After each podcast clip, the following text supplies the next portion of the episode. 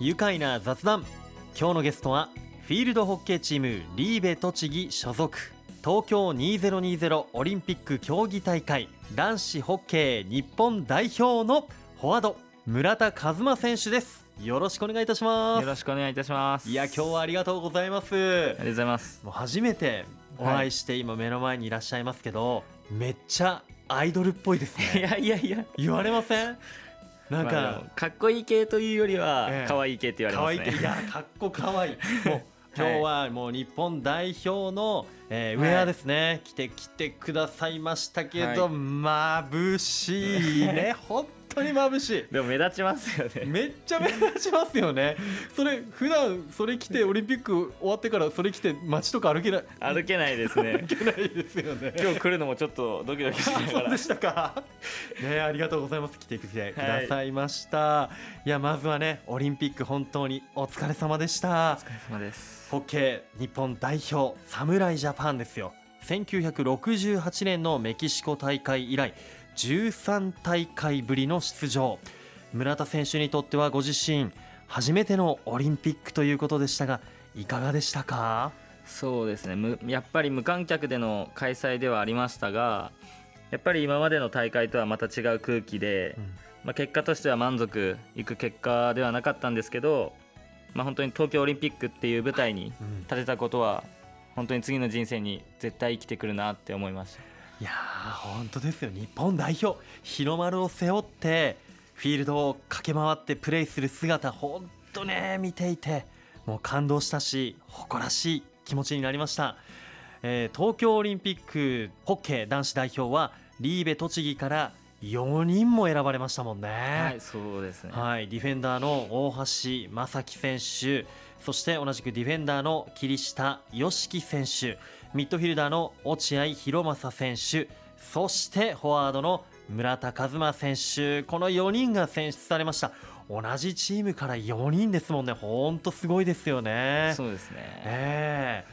まあ、オリンピックを終えて周りの皆さんいろんな声かけてくれたと思いますが特に印象に残っているのは誰のどんな言葉でしょうか？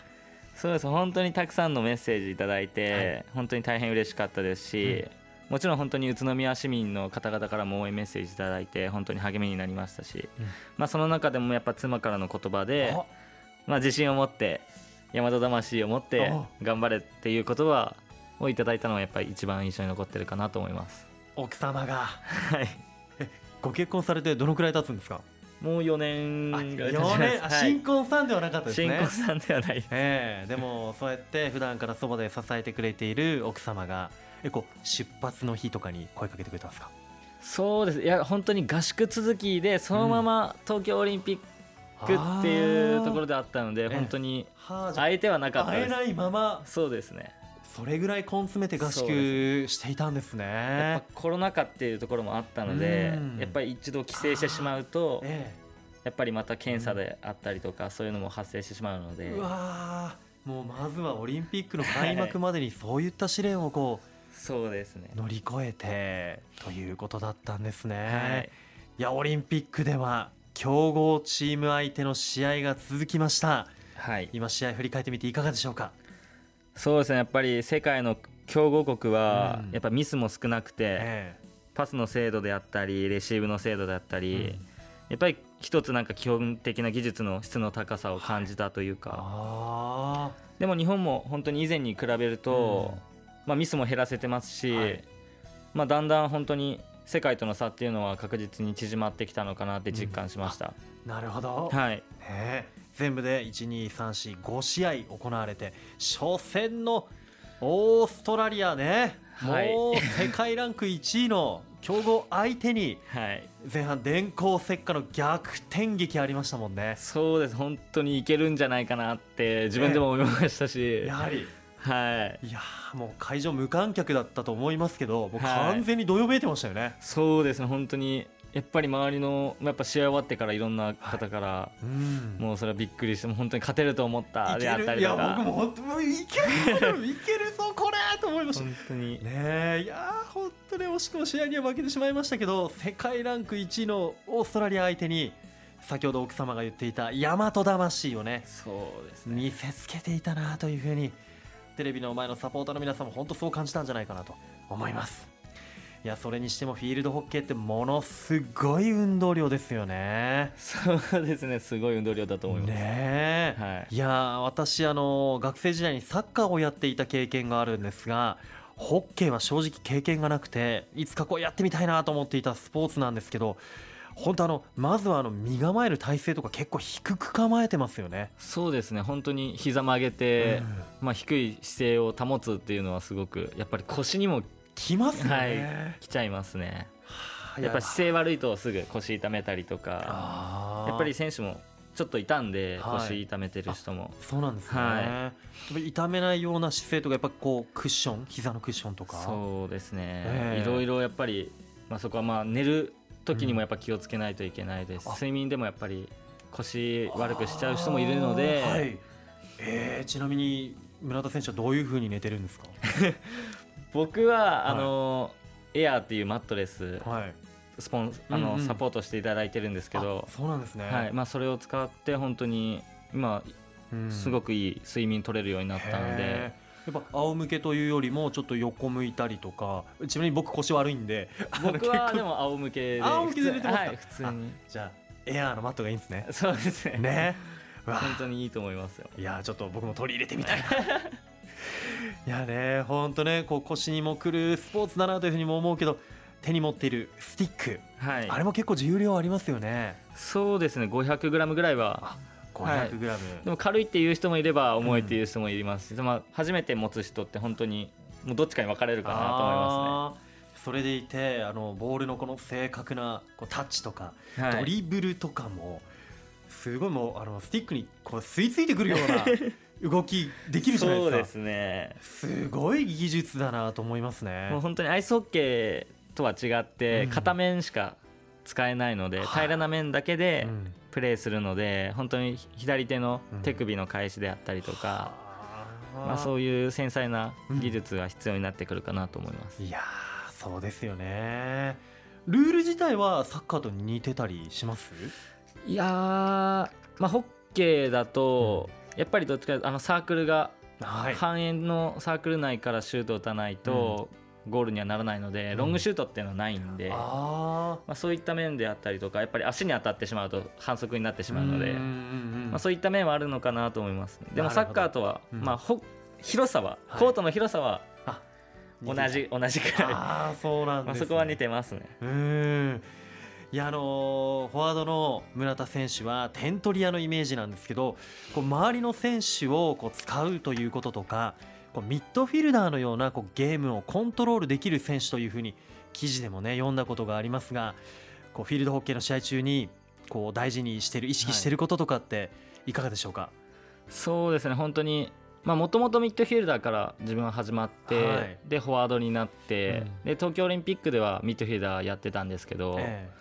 でもやっぱり本当に今はもう周りを生かして自分も生きるっていうプレーをしていきたいっていう考えに変わっえて本当に自分が生きるのはやっぱ味方を使ってからの自分だと思ってるんでかっこいい。そうですね。いやーなんか僕だって自分の自身のことでいつも精一杯なんですけど ねこう周りにもやっぱ目を向けてるっていうことですよね、うん広い視野で見ているってことですよね。い、やー試合時間はもう15分の4クォーター制で合わせて60分もの間集中力を切らさずに戦う姿本当勇ましい大和魂を持ったもうなんか刀からスティックに持ち替えた侍ですよね。そうです。ねいやー本当かっこいいです。後半もお話伺っていきますよ、はい。それではここで村田選手の大好きな一曲おかけしましょう。曲紹介お願いできますか？そうですね。本当に好きというかすごく印象に残ってるはい。っていう曲で、選手のやっぱ決断式があったんですけど日本代表のうん。オリンピック前に、まあ、その中で、まあ、ゆずさんが「栄光の架け橋」の曲をプレゼントしていただサプライズであしていただいたんーで、はい。まあ、それはもう自分の励みになったなと思ってるので、まあ、ぜひ聴いてくれたらいいかなと思います。はい、それではお聴きいただきましょう。決断式でゆずも披露してくれました。ゆず栄光の架け橋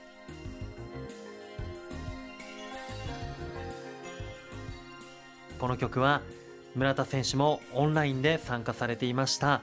えーオリンピックの決断式の時にもうユスがパフォーマンスした一曲ですよね。はい。栄光の架け橋、いやこれはもう本当いろんな名シーンがこう蘇ってくるというか。ねそうですね、まあ、映像もすごかったですもんね。あの時のね決断式の時も歌ってる後ろでこう、はい出場する日本選手団の皆さんがそうですね。うわーっと顔でね、はい。顔写真にわーっとこうあれ生でしたもんね。生ですね。で自分も映るかなと思ってたんですけど、え映らなかったですよね。いやもしかしたらこれ見たかもしれないな。ねえ探してたんですけどね、うん。いやこの曲もねもうみんなオリンピックといえばというもうなんかみんな歌えますもんね。そうですね。多分、ええ。これ聞いてる人も多分口ずさんでるんじゃないかなって、ええ。いや本当オリンピックこれはアテネオリンピックの時の2004年ですね。NHK のテーマソングでしたけど、いやー名シーンがいろいろ浮かびますね。オーストラリア戦のあの時の電光石火のあの景色。が また浮かぶような感じがしますね。それこそあの試合桐下選手点決めてるんで、はい。すごいと思いますよ。ディフェンスなのに。はね改めて愉快な雑談。い、はい、リーベ栃木所属東京2020オリンピック男子ホッケー日本代表のフォワード村田和馬選手お迎えしています。村田選手は1991年平成3年生まれ富山県ご出身山梨学院大学の出身です。もうスポーツでも本当有名な大学ですよね。そうですね。いろんなスポーツが結構はい。強いと思います。そうですよね。陸上競技とかもね、はい。うん。えーそして卒業されてから日本リーグ2部の小矢部などでプレーをして2020年にフィールドホッケーのリーベ栃木に入団です、えー2014年から日本代表。そして現在29歳でいらっしゃいます。はい本当熱い戦いを繰り広げて僕らを熱くしてくれましたが村田選手がホッケーを始めたきっかけって何だったんでしょうか？そうですね。本当に最初は兄がやってたっていうのがきっかけでホッケーを始めてへ本当に軽いかん気持ちで最初はホッケーをやってたと思います。うーん。何年生ぐらいからですか？小学校4年生です。4年生。はい。やっぱりホッケーは好きですか？まあ好きじゃないとやってないと思います。ねえ、はい。好きだからこそっていうのもあるしね。ね好きをずっと続けるっていうのもやっぱ大変なのかなと思いますけど。本当に初心を思い出すって難しいと思いますね。本当に。うんホッケーを好きでい続ける。はい。そんな好きでいるホッケーのこう一番の魅力って言ったらどんなところでしょホッケーの魅力。うはい。やっぱりそのスピード感ですかね今。やっぱり本当に試合展開が速くて。はいまあサッカーコートのぐらいの大きさはあってでもスピードはバスケぐらいのスピードがあってっていう楽しみ方もあると思うので、はい。本当にゴール前でのフォワードとディフェンスのうん。駆け引きであったりとかそういった場面も見られると思うので、うん。やっぱそういう試合展開面白いなと思うところがやっぱりホッケーの魅力だなと思いまやースピード感のある展開。す。はい。まさにそうですよね。で東京オリンピックの方は1年の延期もあって開催ということでしたがこう代表にこう決定内定するまでの時間っていうのもはい。こう長く感じたんじゃないですか、そうですね本当に長かった、まあ、うん長かったようで短かったというか、うん。本当に、まあ、延期になってからもやっぱり合宿は続いて、はい。まあ、コロナ禍ではあったんですけど、まあ、しっかり感染対策とかもして、うん。まあ、活動は続けてたんですけど、えでも本当にやってみれば本当に1年の延期はあっとーいう間だっあったたなって思います。う。んね。ただ本当に国際大会とかもはい。できない状況,、状況で東京オリンピックとかを迎えてたんで、はい。その戦術であったりとかうん。確かめる機会がやっぱ少なかったのはあるんですけど、うん。でも本当にいろいろ確かめられたというかもういろいろたくさん戦術も作ったりとかコミュニケーションも取れるようになったりとか、はいまあいい1年延期だったなって思いますね。なるほど。それをプラスに変えたわけですね、そうですね。へえ。いやそんな中、まあ、気の抜けない状態もね続いていたと思うんですけど一番そばでこう支えてくれた人っていうとどんな人が？やっぱり妻ですかね。奥様。はい。ね。えじゃあそうですね。せっかくですからここで奥様に伝えたいことってありますか？まあ本当にまあ合宿などで、まあ、ずっといられない一緒にいられないっていう状況は多かったんですけど、これからもまあ続くかもしれないですけどそばで見守ってくれたらなと思います。うん。いや大和魂見せちゃうよ。ねそうですね。奥様聞いてくれてるかな？いや、ね自分が言わない限り聞かないかでもしれない。言ってくださいよ。ちょっと。ね聞いてもらいます。ね、はいいや本当に。現在奥様と、えー宇都宮にお住まいですけれども、どうですか？宇都宮の住み心地。そうですね。やっぱりまだあまりた楽しめてはないというか、うん。本当にいいところでやっぱコロナではい。行けてないっていうのが実際で、ええ。本当にいろいろ回ってみたいですし、まあ、うん。餃子とかもお店で食べてみたいですし、うんうん。そうか。まだこちら入団されたのは去年の4月でしたか？そうですね。ねからこちら宇都宮在住ということですけど、ずっとじゃあ合宿とか合で宿で。うん。東京オリンピックまではずっと合宿で,、うん。でそれからもやっぱ緊急事態宣言であったりとかもあって、はいうん。なかなか外に出る機会っていうのはなかったんですけど、まあでこれからもうそのね愛する奥さんと一緒にまた宇都宮からいろいろお出かけしたりとか、はい。餃子食べ行ったりとか、はい。梨食べてもらいたいですね。梨。うまいですよ宇都宮本の当ですか、ええこれからのにっこり梨も どんどん出てくると大きいんですよにっこりって言って。そうぜひ食べてみたいなと思いますね。ぜひ食べていただきたいですね。いやー今日はこちらのスタジオに収録にお越しいただく前に宇都宮市役所で佐藤栄一市長からはい。市長特別賞、こちらの授与が行われました。授与式。はいねえおめでとうございます。ありがとうございます。佐藤市長とはどんなことをお話しされましたか？そうですね本当に、まあ、まずはお疲れ様ということで、宇都宮市民の、はい。まあ、人たちに、まあ、勇気や希望を与えてくれうん。てありがとうっていう言葉をいただきました、いや本当ですよ。本当たくさんのものをね感動を与えてくれました。市長特別賞。はい。改めておめでとうございます。ありがとうございます。いや今後ねこの宇都宮をね在住ということで宇都宮を、そして栃木を盛り上げるためにも村田選手が目指す目標ズバリ教えてください。そうです。ねまずは本当に来年ワールドカップが開催されるのでまずはそこを目指して、まあ精進していきたいなと思います。はい。ワールドカップの先にもありますよね。パリですか。はい。言わせちゃいました。いやパリでもね本当侍ジャパン期待してます、そしてもうそこにももちろん村田選手の姿があってほしい。そう願っています、はい。えーリーベ栃木村田選手今度日本リーグホッケーの日本リーグが間もなく開幕ということでぜひメッセージとともにこの日本リーグ開幕の PR お願いいたします。はい。まずはオリンピックを応援いただいた皆さんありがとうございました、えー延期になっておりました日本リーグ H1 開幕戦の日程が決定しました、えー開幕連勝を目指ししっかり準備していきたいと思います。ご声援よろしくお願いします。はい。日本リーグ H1 10月9日土曜日13時20分からリーベ栃木 VS ベルコスター福井そして10月10日翌日ですね日曜日15時30分からリーベ栃木 VS ブルースティックス滋賀。こちらは滋賀県米原市にある OSP ホッケースタジアムで行われます。両試合ともにリモートマッチでの開催ということでこれインターネットライブ配信行われるんですね。はい。YouTube での公開となります。皆さん YouTube ライブ配信お見逃しなく。いやー去年ですか日本リーグ H1、そうですね。予選は全勝。全勝ですね。でしたもんねリーベ栃木決そうですね。ファイナルシーズンでやっぱり悔しい思いしたので。勝戦で。はい、惜しくも準優勝ということでもう目指すはトップオブトップですね。えーそして来年は栃木国体がありますね。はい、えー栃木国体では、えーもちろん優勝目指して頑張りたいと思いますので、えー応援よろしくお願いします。もちろんです。これからも もう侍のプレー応援します。大和魂見せつけてください。はい。では最後にこのワードで一緒に締めましょう。いきますよ。せーの。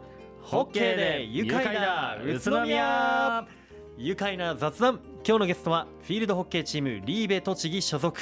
東京2020オリンピック競技大会。男子ホッケー日本代表フォワードの村田和馬選手でした。どうもありがとうございました。ありがとうございました。住めば愉快な宇都宮